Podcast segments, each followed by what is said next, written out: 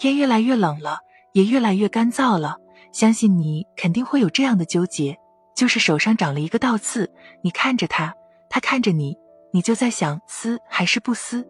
可能就在你大脑在纠结的时候，你可能一时手痒，已经上手了，开撕。但是撕倒刺一时爽，撕完火葬场了。而且不管你是用手还是用其他工具去撕倒刺的时候，不仅会疼，往往还越撕越大，会越撕越深，甚至有的还可能会导致创口扩大、流血、感染等问题。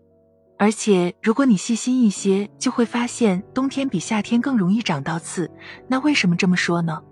这不得不让我们来提一下倒刺的学名——逆波。一般呢，它是长在指甲旁边的。这些倒刺呢，大多都是因角质层过于干燥而发生分离导致的。本来角质层表面有一层皮脂，那可是皮肤的天然保湿剂。这层皮脂能够减少角质层水分蒸发，使角质层和下面的皮肤紧密贴合在一起。冬天天气干燥，而且还有一些人经常用肥皂。洗涤剂等洗手，去除了皮肤表面的皮脂，这样是不是容易让角质层失去保护呢？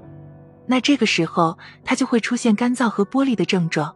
当然，也有一些人平时会非常注意手部的保养，经常涂护手霜等，身体也并不缺乏维生素，但是可能也会经常出现倒刺。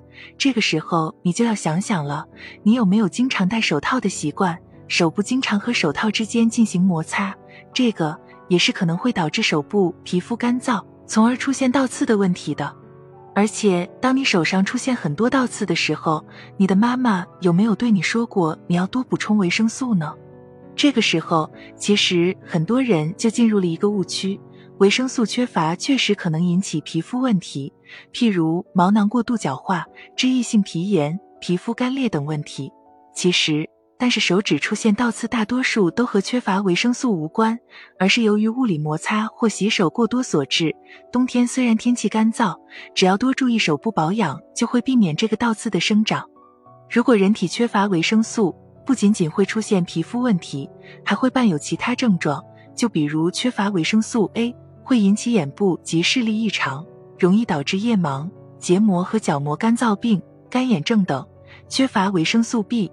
容易引起神经系统异常，缺乏维生素 C 则可能引起坏血病等。所以，如果只是单纯的倒刺，没有伴随身体上的其他任何症状，大多数情况下是和缺乏维生素是没有关系的。这个时候你就要注意了，如果你手上常出现倒刺，在日常生活上要注意均衡营养。虽然不一定是缺乏维生素，但是肯定与饮食健康也有着密不可分的关系。有一句俗语是“吃啥补啥”，这些俗语都是经过经验积累而得。所以平时呢，可以多喝牛奶，多吃豆类、胡萝卜、鸡蛋、花生、核桃等果蔬。同时，你也可以经常搓搓手，这样会帮助手部的血液循环，还会促进皮脂腺的分泌，减少倒刺的出现。还有，一定要记住，在洗手后尽量立即涂抹护手霜。这样就可以保护湿润的角质层。如果正确处理好了倒刺，却发现它依然好久没有愈合，那这个时候你就要引起注意，感觉必要时最好去医院及时就诊。这个时候你可能会问，正确的处理倒刺的方法是什么呢？